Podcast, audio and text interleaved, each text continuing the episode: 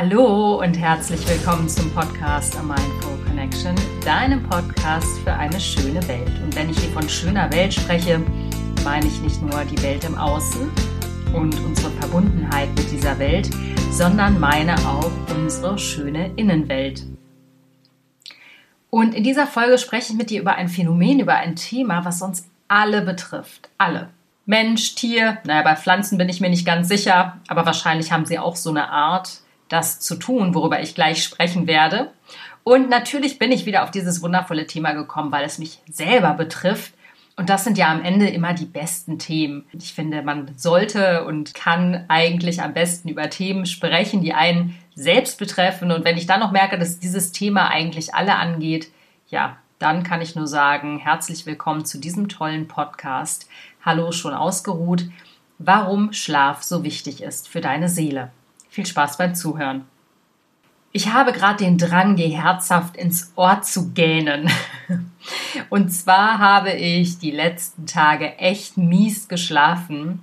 Ich hatte Phasen, da lag ich teilweise drei Stunden wach und habe Gedanken hin und her gewälzt. Und wahrscheinlich kennst du das. Wenn das Gedankenkarussell fährt, dann ist kein Entrinnen mehr. Und das hält einen immer so wunderbar wach nachts. Und der Punkt ist der, so wenig zu schlafen nervt, aber es nervt nicht nur, denn so wenig zu schlafen hat auch ganz üble Auswirkungen auf deinen Körper. Die naheliegendsten sind, du bist irgendwie total müde, du kommst nicht in die Gänge, du bist total schluffig, kannst dich nicht ordentlich konzentrieren und brauchst morgens mindestens drei Liter starken Kaffee, um wach zu werden. Das ist das an der Oberfläche. Doch viel tiefer unten hat das Phänomen, wenig bis gar nicht schlafen zu können, echt krasse Auswirkungen langfristig gesehen auf deine Gesundheit. Und ich glaube, beim Schlafen gibt es mehrere Phänomene, warum unser Schlaf gestört sein kann. Das eine ist, wie ich gerade schon erwähnte, das persönliche Gedankenkarussell. Du hast irgendwelche, ich nenne es mal Herausforderungen, Schrägstrich Probleme in deinem Leben, machst dir Gedanken und dein Gehirn rattert auch nachts. Das heißt, wenn du nicht mehr in der Tiefschlafphase bist, sondern in dieser, ich glaube, ist es die REM-Phase, also Rapid Eye Movement Phase oder auch in dieser halbwachen ähm, Phase bist, dann halten dich plötzlich deine Gedanken richtig wach, beziehungsweise wecken dich deine Gedanken, die du dir den ganzen Tag über gemacht hast und jetzt aus deinem Unterbewusstsein emporploppen, wieder komplett auf. Und dann geht das Gedankenkarussell los, fängst an, die Gedanken zu machen, wälzt das Problem von A nach B und ja, siehe da, kannst dann eben doch nicht mehr wirklich richtig schlafen. Das, was ich dann mache, ist ähm, mein Tagebuch rausholen und einfach die Gedanken und alles, was mit dem Problem zusammenhängt, runterzuschreiben. Und meistens entspannt mich das so sehr, weil es aus meinem Kopf ist, durch meine Hand geflossen ist, in dieses Tagebuch. Und ich kann es weglegen und damit kann ich auch die Probleme fürs Erste zur Seite legen. Das ist das eine. Das andere, was einen am tiefen und guten Schlaf hindern kann, ist leider ein gesellschaftliches Phänomen. Und zwar, es ist kein Geheimnis, wir leben in einer Leistungsgesellschaft. Wir werden von Kindesbein an dazu getrimmt, zu einer ganz bestimmten Uhrzeit aufzustehen, in die Schule zu gehen. Und egal, ob es unserem persönlichen Schlaf-Wach-Rhythmus entspricht, musst du dein Hintern aus dem Bett schwingen. Manchmal hast du das richtig große Pech und du fällst quasi von der Tiefschlafphase ins Aufstehen, wenn nämlich dann der dämliche Wecker klingelt. Und wenn es gut läuft, bist du vielleicht schon so ein bisschen dösig, dämmerig und so halb wach und kannst dann auch viel, viel besser aufstehen. Wir brauchen tatsächlich mindestens sieben, acht, neun Stunden Schlaf, die einen mehr, die anderen weniger. Und häufig haben wir diese Schlafphasen, diese Stunden, die wir schlafen müssten, gar nicht zur Verfügung.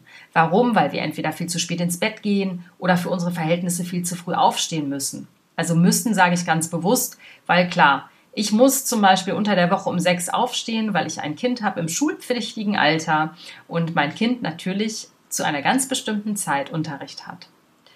Und das ist natürlich schon so, dass zum Beispiel bei mir die Umgewöhnung von 7 Uhr morgens aufstehen, nämlich als mein Kind in die Kita musste, zu 6 Uhr morgens aufstehen, seitdem er schulpflichtig ist, das war eine riesige Umstellung. Ich habe einfach auch gemerkt und habe heute noch ein bisschen damit zu schaffen, dass mein Biorhythmus komplett durcheinander ist. Das heißt, bei mir ist es manchmal wirklich so, weil ich ähm, doch relativ viel Schlaf brauche, nämlich so um die acht bis neun Stunden, dass ich manchmal einfach so müde bin, dass ich um neun ins Bett gehe. Und ich merke jede verdammte halbe Stunde, die ich nicht ins Bett kommen kann. Also, wir werden, egal, ungeachtet der Tatsache, wie viel Schlaf wir brauchen, dazu getrimmt, dazu erzogen, in dieser Leistungsgesellschaft zu reüssieren. Es wird nicht auf individuelle Bedürfnisse geachtet. Ist auch kein Geheimnis, aber das ist natürlich ein zusätzlicher Faktor, warum viele Leute gar nicht mehr merken, dass sie Defizite beim Schlafen haben. Und ich mache ja gerade eine Coaching-Ausbildung, das habe ich schon mal erwähnt, die wundervoll ist. Und da ist es wirklich quasi Pflicht, dass eine der ersten Fragen, die du deinen Klienten oder deinen künftigen Coaches stellen solltest, die Frage nach dem Schlaf ist weil Schlaf eben so essentiell ist und manche Probleme erledigen sich von selbst, wenn die Leute dazu angehalten werden, mal richtig auszuschlafen die nächsten zwei Wochen. Viele Leute brauchen tatsächlich eine offizielle und von außen reinkommende Erlaubnis dazu, sich auszuruhen. Vielleicht kennst du das selbst. Man ist ständig in diesem getriebenen, ah, ich muss noch das, ich muss noch das, ich muss noch das Modus. Kleiner Wink mit dem Zaunfall, das Wörtchen müssen setzt einen auch wahnsinnig unter Druck. Also die Sprache kreiert da auch diesen ganzen Stress mit, dass sie gar nicht mehr merken, dass sie eigentlich nur in Anführungsstrichen übermüdet sind und eine ordentliche Mütze Schlaf bräuchten. Jetzt komme ich mal zu den wissenschaftlichen Daten und Fakten, warum Schlaf wirklich essentiell ist und warum du unbedingt dafür sorgen solltest für dein allgemeines Wohlbefinden dass du ausreichend Schlaf erhältst. Und klar, die Leute, die kleine Kinder haben, also ich meine, ich glaube, das größte Drama, wenn man Kinder hat, sind wirklich die Jahre 0 bis 2, denn da ist der Schlaf echt Mangelware und man leidet und die Beziehung leidet. Ich glaube, das ist kein Geheimnis, das wissen wir alle. Ich habe es leider nicht gemacht. Das war ein großer Fehler. Als mein Sohn klein war, hätte ich mich mal mittags eher ausruhen sollen, mich hinlegen sollen. Aber nein, ich wollte unbedingt produktiv und leistungsfähig sein und habe dann mir irgendwelche Sachen reingezogen, noch irgendwas getan, Waschmaschine ausgeräumt, gekocht, naja, was man halt eben so macht und wo man denkt, man müsste es jetzt unbedingt tun oder die Wohnung zu putzen. Das war definitiv ein Fehler. Deswegen kann ich auch jedem mit kleinen Kindern raten, gönnt euch, wenn das Kind schläft und mittags die Augen zu hat, gönnt euch die Mütze Schlaf, denn die braucht ihr dringend.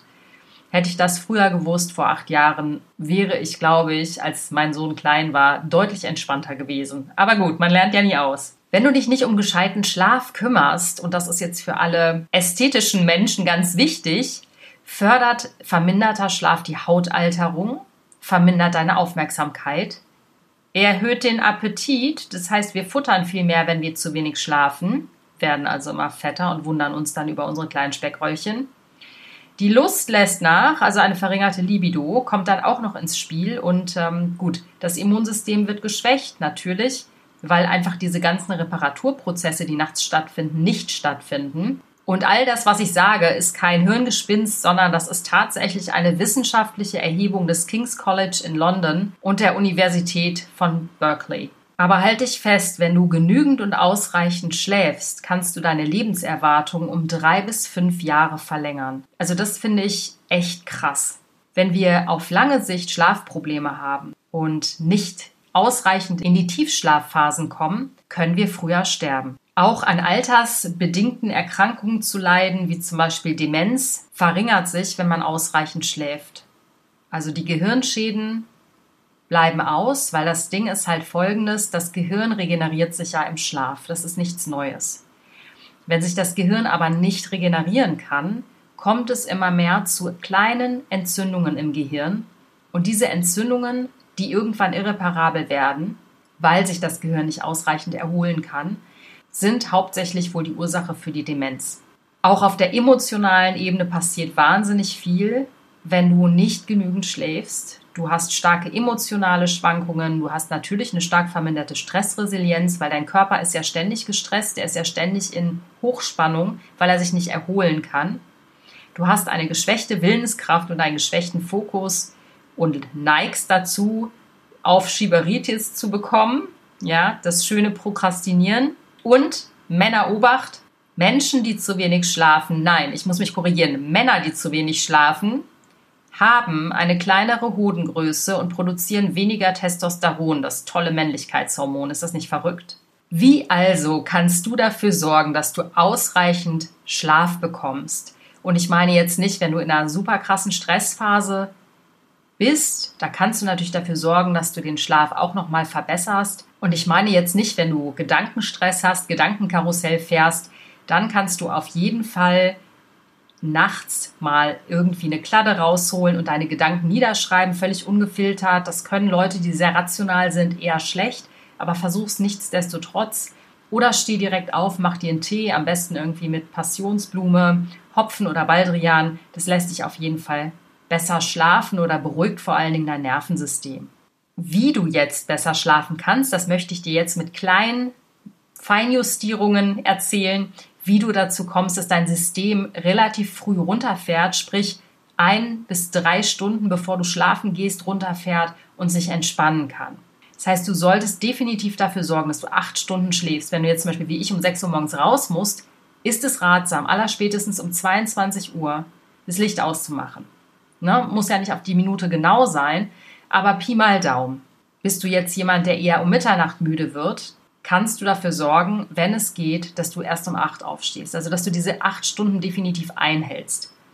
Es sollte möglichst kühl sein im Raum, so dunkel wie möglich. Klar, ich schlafe auch manchmal gerade im Sommer mit Schlafmaske, auch wenn es total dämlich aussieht, aber ich sehe mich ja nicht, weil das reinfallende Licht dafür sorgt, dass du eben nicht richtig in die Tiefschlafphasen kommst. Thema Essen kennst du, wenn du mit vollem Magen ins Bett gehst, hast du einen total unruhigen Schlaf, am besten noch mit fettigen Speisen oder stark gewürzten Speisen. Da ist an guten Schlaf gar nicht zu denken, weil dein Magen einfach wahnsinnig schwer ist, eher damit beschäftigt sein wird, die Reste noch zu verdauen oder sie hin und her zu schieben. Und teilweise, weil natürlich du verdaust nicht die komplette Nacht, weil dein Körper in erster Linie damit beschäftigt ist, irgendwie damit klarzukommen, dass dein Magen einfach voll ist. Denn nachts werden die Verdauungsvorgänge eher lahmgelegt, weil sich der Körper auf was anderes konzentrieren will, sodass das Essen einfach bis morgens ähm, in deinem Magen liegt und gärt. Und das ist manchmal und gerade bei einigen Nahrungsmitteln nicht besonders schön. Weder schön anzuhören noch schön zu riechen. Ganz wichtig für alle Handy-Freaks wie mich, schalte die Geräte vorher ab. Ich versuche mich wirklich zu disziplinieren, dass ich eine Stunde, bevor ich schlafen gehe, vorher das Ding aus habe, auch nicht mehr versucht bin, das anzuschalten. Ich merke, was für einen Effekt das auf mich hat, wenn ich das Handy liegen lasse, wenigstens eine Stunde bevor ich schlafen gehe und nicht mehr reingucke und auch nicht gucke, ob mir irgendjemand eine WhatsApp geschrieben hat. Bildschirme aus. Bildschirme produzieren dieses ganz kalte Licht, was deinem Hormonhaushalt suggeriert, dass es noch Tag ist. Das heißt, das Hormon, was den Schlaf fördert, Melatonin, wird dann nicht ausgeschüttet, beziehungsweise der Ausschüttungsprozess wird unterbrochen, wenn du an dieser Lichtquelle sitzt. Also Handys und Computer haben nichts in deinem Zimmer verloren, in deinem Schlafzimmer. Wichtig ist auch, nicht vorm Schlafengehen Sport zu treiben. Und damit meine ich mindestens drei Stunden vorher starken Sport abschalten. Ein gemütlicher Spaziergang, gar kein Problem, aber auf gar keinen Fall irgendwie Kraftsport, Ausdauersport, so da das System dann hochgefahren ist und es einfach dauert, bis es sich wieder eingependelt hat. Kein Alkohol trinken versteht sich von selbst. Ähm, wie gerne trinke ich manchmal ein Glas Wein, um runterzukommen, ist aber doof, weil man das Gehirn im Prinzip nur lahmlegt und das Gehirn sich nicht erholen kann. Ich meine, das kennt man und je älter man wird, wird es leider schlimmer dass man sich nicht ausgeruht fühlt. Und meistens, bei mir ist es zumindest so, werde ich dann irgendwie so um 1 Uhr morgens wach, weil in der chinesischen Medizin ist die Zeit zwischen 1 und 3 die Zeit der Leber und die Leber ist unser Entgiftungsorgan und das merke ich ganz oft, weil ich dann zwischen 1 und 3, auch wenn ich nur ein Gläschen Wein getrunken habe, wach liege und entweder auf die Toilette muss oder irgendwie merke, dass es mir nicht ganz so gut geht, dass meinem System es auch nicht gut geht, dass ich müde bin und irgendwie mich kaputt fühle. Das ist die Leber, die versucht zu entgiften, aber echte Probleme damit hat, weil eben Alkohol auch ein Nervengift ist. Ähm, ich erwähnte es gerade schon, so ein kleiner Entspannungstee schadet nicht, ganz im Gegenteil. Ähm, ich fand das immer so ein bisschen albern früher, weil sich das so ein bisschen angefühlt hat, als wäre ich so eine Oma mit so einem Schlaftee und einem Schlaftrunk mit Baldrian und Lavendel. Aber es ist doch ganz schön entspannt, allein das Ritual zu haben und das Gefühl zu haben, ähm, ich tue meinem Körper gerade was Gutes. Diese Pflanzen sorgen dafür, dass ich mich entspanne. Allein diesen Gedanken zu haben, der ist schon meistens sehr erholsam. Ja, ich hoffe, dass du gut schlafen kannst. Ich hoffe, dass dein System ganz genau weiß, wie es runterfahren kann. Und falls nicht, hast du ja jetzt ein paar kleine Hinweise bekommen, wie du dein System runterfahren kannst. Ich mache wirklich keinen Quatsch. Schlafen ist ein super wichtiges Thema. Ich merke es gerade am eigenen Leib. Ich bin einfach total fertig, ähm, obwohl ich mich jetzt nicht besonders krass anstrenge den ganzen Tag. Zumindest für meine Verhältnisse nicht. Aber dieser Schlafmangel, der zerrt gerade echt an meinen Nerven. In diesem Sinne, schlaf schön, gute Nacht, falls es abends ist, oder guten Morgen, falls du gerade aufgewacht bist. Ähm, vielleicht beherzigst du den einen oder anderen Tipp.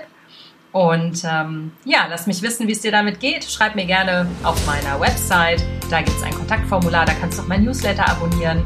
Du kannst mich überall da hören, wo es Podcasts gibt, logischerweise. Und ich freue mich wahnsinnig, wenn du meinen Podcast in Mindful Connection weiterempfiehlst. In diesem Sinne, alles Liebe und bis nächste Woche. Deine Alia.